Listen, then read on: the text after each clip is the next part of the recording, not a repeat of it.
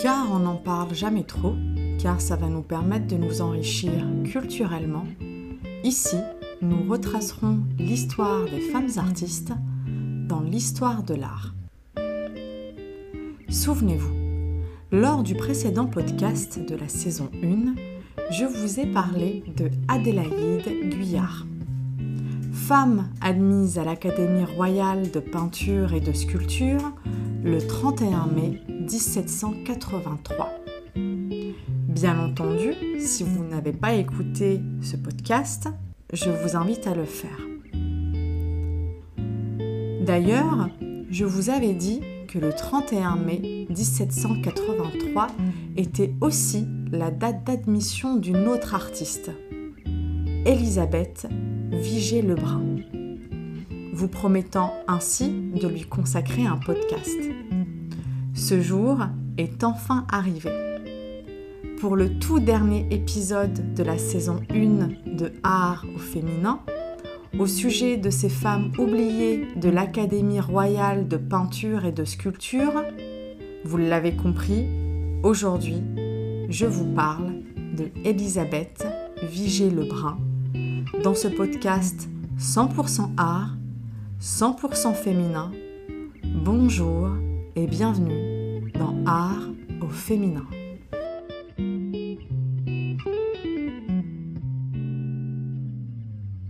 Elisabeth Vigée-Lebrun, née Louise Elisabeth Vigée, le 16 avril 1755 à Paris et y décède le 30 mars 1842. Elle est considérée comme étant une grande portraitiste de son temps. Pour commencer, elle est la fille de Jeanne Maison et Louis Vigée. Ce dernier est un pastelliste et membre de l'Académie de Saint-Luc. Il est dit que c'est un homme aimable et spirituel dont la demeure était le rendez-vous favori d'une société d'artistes et d'hommes de lettres.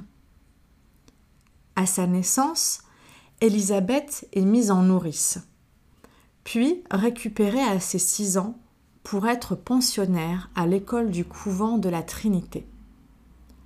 Le père, Louis, se rendant compte du talent artistique de sa fille, la récupère dans le but de la former.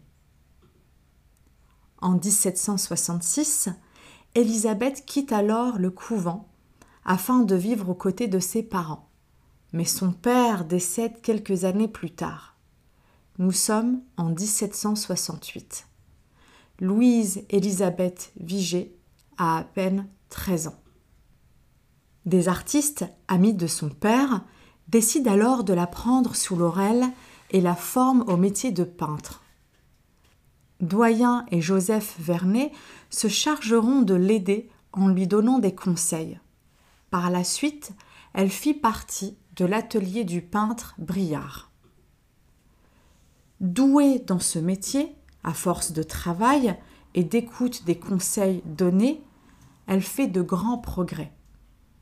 Elle peint son premier tableau, reconnu en 1770, c'est le portrait de sa mère, Madame Lesèvre.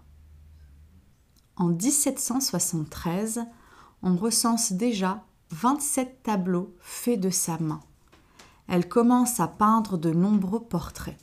Elle peint alors la duchesse de Chartres, qui fait d'elle sa peintre, et se fait ainsi connaître du grand public et a de plus en plus de commandes. Le 25 octobre 1774, elle est officiellement admise à l'Académie de Saint-Luc, après avoir présenté plusieurs de ses tableaux. D'ailleurs, souvenez-vous, lors du précédent podcast, le 13e de la saison 1, je vous avais dit que l'Académie de Saint-Luc, contrairement à l'Académie royale de peinture et de sculpture, comptait parmi ses rangs beaucoup plus de femmes artistes. En 1776, elle célèbre son mariage avec Lebrun.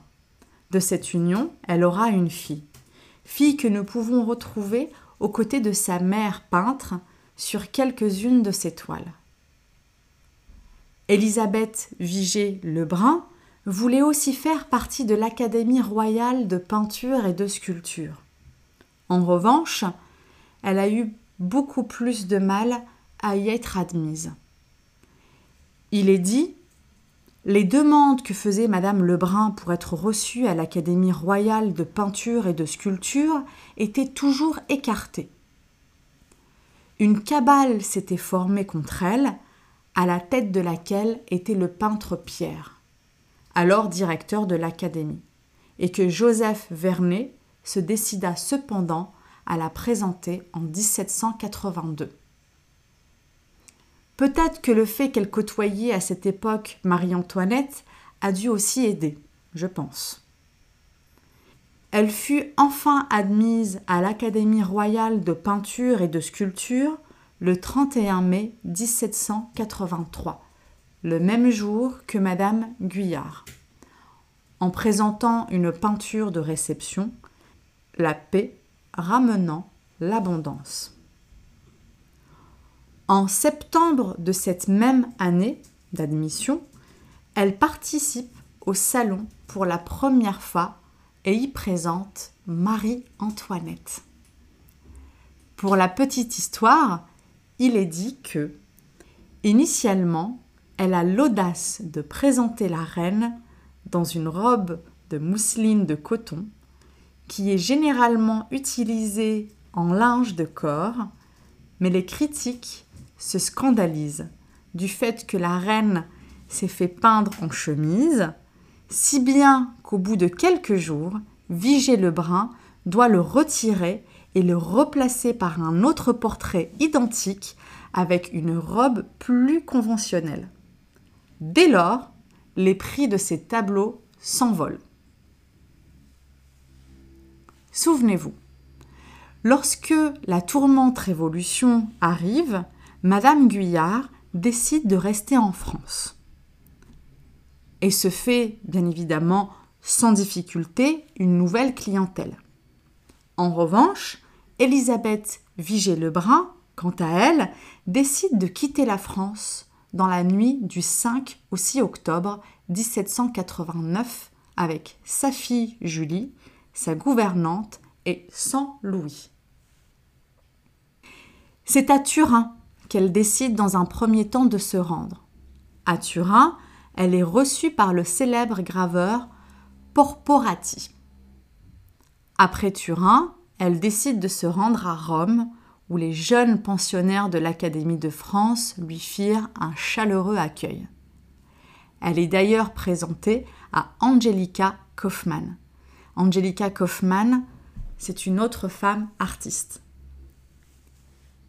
À Naples, elle fit de nombreux portraits, comme celui de Lady Hamilton, et visita successivement Florence, Parme, Bologne, Venise, Milan, Vienne, toujours aussi bien accueillie. D'ailleurs, à Vienne, elle y reste plus de deux ans. Sans oublier Prague, puis Berlin. Puis, après l'invitation de l'ambassadeur de Russie, Elisabeth Vigée-Lebrun se rend en Russie, pays qu'elle considérera comme sa seconde patrie. Elle arrive à Saint-Pétersbourg en 1795 et y passe six ans à honorer plusieurs commandes de la haute société russe. Le 18 janvier 1802, elle revient à Paris, où elle retrouve son mari avant de repartir quelques mois plus tard pour l'Angleterre. Et y reste trois ans. Le temps de rencontrer Lord Byron, le peintre Benjamin West et d'y retrouver Lady Hamilton. En 1809, elle revient à Paris, France qu'elle ne quittera plus. Elle continue bien sûr de travailler et d'écrire son autobiographie.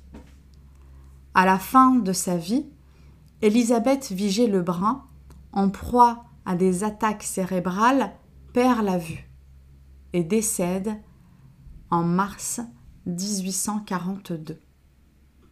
Elle laisse bien évidemment derrière elle des œuvres considérables, Elle déclare avoir fait 662 portraits, sans compter les tableaux de paysages. La première exposition rétrospective de son œuvre, en France, a eu lieu au Grand Palais. Peut-être l'avez-vous vu C'était en 2015, soit 173 ans après sa mort.